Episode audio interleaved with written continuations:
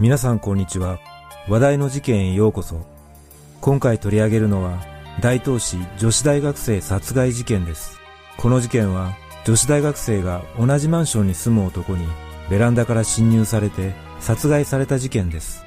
現場の状況から被害者への強い殺意が伺えましたが、二人の間に接点はなく、加害者の死亡で動機の解明が難しくなってしまいました。同じマンションに住む面識のない二人の間に一体何があったのか。まずは事件概要からどうぞ。事件概要。2021年4月28日朝、大阪府大東市でマンションから女性の叫び声が聞こえると110番通報があった。警察官が駆けつけると、マンションの3階にある部屋で女子大学生 Y さん、当時21歳が血を流して倒れているのが見つかり、間もなく死亡が確認された。さらにその直後、Y さん宅の真下にある2階の部屋で火災が発生し、火は約1時間半後に消し止められたが、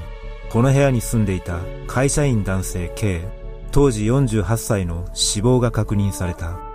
また、火災が起きる直前に Y さん宅のベランダから下の階にはしごを使って降りる男の姿が目撃され、この男の特徴が2階で死亡した K と似ており、K が Y さんの殺害に関わっている可能性が高いとして、警察は捜査を始めた。事件当初、Y さんと K の接点は確認されず、動機の解明は難航するように思われたが、次第に K が計画的に襲撃の準備を進めていたことが明らかになっている。事件から6日後の5月4日、警察は Y さん宅に残された凶器から K の指紋が検出されたと発表した。K は3種類の凶器で Y さんを襲った可能性があり、そのうちの一つは木製の棒の先に包丁をワイヤーでくくりつけた槍のようなもので、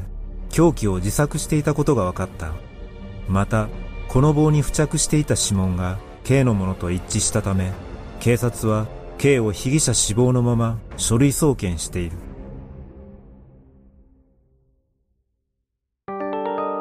事件の経緯事件現場となったマンションは5階建てで住宅街の一角にあり、近くには中学校や公園があった。Y さんは2018年の春に大学へ入学したのを機に現場マンションに入居していた。2021年4月28日午前6時55分頃、マンションから、わ、お母さんと女性の叫び声が聞こえる。と通行人からの110番通報があった。警察官がマンションへ駆けつけると、3階の一室でベッドの横にうつ伏せの状態で血を流して倒れている Y さんが発見された。ベッドには犯人が残したとみられる複数の刃物と血のついたバールのような鈍器が残されていた。その後、Y さんの死因は太ももを切られたことなどによる失血死だと判明したが、体には複数の切り傷があり、後頭部には鈍器で殴られたような跡も見つかった。また、Y さんが負った数十箇所の傷が背中の腰付近に集中しており、玄関付近にも血痕が見つかっていることから、Y さんは玄関へ逃げたとみられるが、玄関ドアの外側にはドアストッパーが置かれており、部屋の外へ逃げるのを阻もうとした可能性もある。そして、Y さんが発見された直後、2階の部屋でパンという爆発音とともに火災が発生し、現場にはパトカー、消防車、救急車が次々と駆けつけ、マンション周辺は一時騒然となった。火災が発生した部屋には K が倒れており、体に目立った外傷はなかったが、救急搬送されて間もなく、急性一酸化炭素中毒で死亡が確認された。この時、3階と2階のベランダには、はしごがかけられており、Y さん宅のベランダ側サッシの鍵付近が工具のようなもので割られていた。また、ベランダにかけられたはしごは、マンションに備え付けられたものではなく、災害や避難時に使う市販品だったとされ、この犯行はかなり計画的な側面があったとされる。さらに、K の部屋からは灯油の入ったポリタンクと着火道具が見つかっており、警察は K が Y さんを殺害後、自室に戻って自ら命を絶ったとみて、殺人と放火の両面で捜査を始めた。後日、K の部屋でホームセンターなどのレシートが見つかり、事件前日まで K がホームセンターなどで犯行準備のために刃物やドアストッパー、灯油やポリタンクを購入していたことが判明した。その後の警察の捜査により、K が同じ階の住人と生活音をめぐってトラブルになっていたことが判明した。しかし、Y さんを含め他の住人との直接的なトラブルは確認されておらず、K が近隣の生活音に過敏になっていた可能性があり、捜査の目は Y さんとの間にも同様のトラブルがなかったかという点に向けられた。K の人物像島根県出雲市で生まれた K は、地元の高校では無口でおとなしい性格だったとされ、卒業後は畜産関係の仕事に就くが、長くは続かず、その後もガソリンスタンドや運送会社などで働くなど、職を転々としたという。約8年前に大阪府内にいる親戚を頼って実家を出た後、大東市内の家具工場で配達ドライバーとして約5年間働いたが、突然体調不良を訴えて辞職したとされる。2020年6月にビルメンテナンス会社に就職していた K は入社時に一人で働く仕事がいいと希望し大阪府内にあるビルで交代制の警備員の仕事をしていたが職場に親しい同僚はいなかったとされ現場となったマンションには5年前に入居して一人で暮らしていたという。K の犯行は強盗や暴行目的ではなく強い殺意を持って及んでいたが Y さんと K は面識もなく二人の間には表立ったトラブルの情報は出ていないしかしある証言から K が近隣の生活音に過敏になっていた可能性があることが判明した事件当月まで K の隣に住んでいた20代の男性は4月上旬の夕方頃に突然壁をバンバンと叩かれその行為は数時間にわたって続き数日後には深夜から朝にかけて同様の行為が繰り返されたという。当時、男性は就寝中などで大きな物音を立てていなかったが、K に壁を執拗に叩かれ、身の危険を感じた男性は警察に相談の上、転居している。この男性によると、Y さんの部屋がうるさいことは今までなかったとも述べている。これらのことから、K は生活音に対しかなり過敏な反応をしていることがわかるが、それだけで殺害に至るほどの恨みを抱いていたということには疑問を感じるという声もある。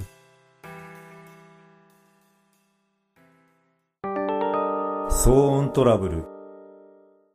被害者となった Y さんは大学のサッカー部でマネージャーを務めており、天真爛漫な性格で周りを明るくするような存在だったという。交友関係の広い Y さん宅を友人が訪ねてくることもあったとされるが、マンション住人は、たまに友達を呼んで話し声が聞こえてきたことはありましたが、騒音というほどではありませんでしたよ。全然気になりませんでした。と証言している。ネット上では、Y さんも騒音に関しては少なからず、火があったのではないかという情報もあるが、マンション住人と Y さんの間に騒音トラブルが存在した事実は確認されていない。Y さんは周囲にマンション内で怒鳴り声が聞こえて怖いと漏らしており、事件前からマンション内の騒音に悩まされていたという情報がある。実は、このマンションでは以前から騒音問題が発生していたと言われており、4階に住む男性によると、夜に男の規制や壁を叩く音があったと証言しており、現場近くに住む男性は、マンション付近から騒がしい声が聞こえたことがあり、4、5年前には警察に通報したことがあったと証言している。このことから現場となったマンションには騒音に関するトラブルがあったことが伺えるが、すべての騒音に K が関わっていたかは判明していない。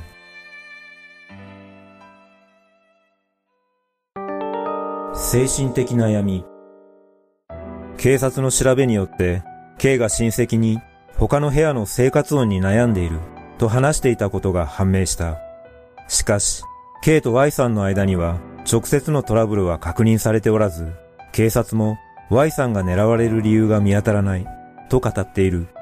犯罪心理学者によると、心のバランスを崩してしまった人の場合、些細な音でも過敏に感じることがあり、あたかも自分に嫌がらせをするためにうるさくしていると被害妄想を抱くこともあるという。実は、信憑性は定かではないが、K の過去をよく知るという人物のツイートが見つかっており、その内容は、K が一軒家に住んでいた頃、道路族のせいで引っ越しを余儀なくされ、それ以降 K はおかしくなっていったというものだった。ちなみに、道路族とは、主に自宅前やその周辺など、住宅街の道路において、大騒ぎをしながら遊ぶ子供と、その親のことを指すとされ、騒音やゴミの散乱、器物損壊などにより、近隣トラブルとなるケースが生じるとされている。道路遊びをやめてほしいとお願いした者に、集団で嫌がらせをするケースなども存在し、この問題はたびたび裁判にまで発展している。仮にこのツイートが事実ならば、K は道路族の被害に遭い、泣く泣く戸建てを手放した経験から、騒音に対し異常な拒否反応を示し、過去のトラウマが引き金となり、一方的に恨みを抱いていた可能性も考えられる。しかし、突発的な行動ではなく、計画的に行われたという側面には、何があったのかは謎のままとなっている。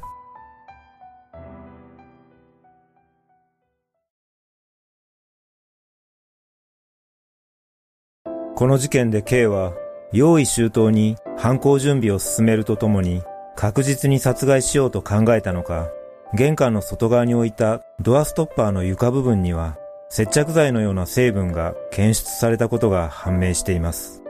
そして、殺害時の状況では、バール状の凶器で Y さんの後頭部を殴打した後、動けなくなったところを槍のようなもので背後から繰り返し刺したとも言われています。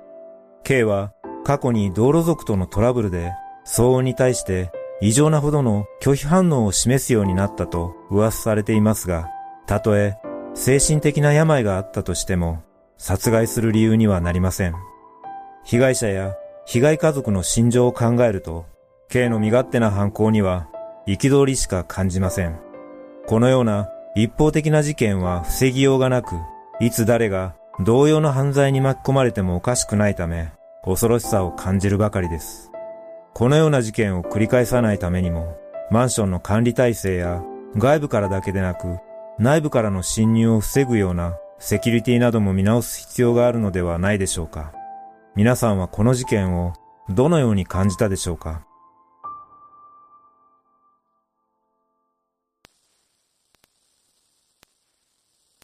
最後までご視聴いただきありがとうございます。それではまた次回の動画でお会いしましょう。さようなら。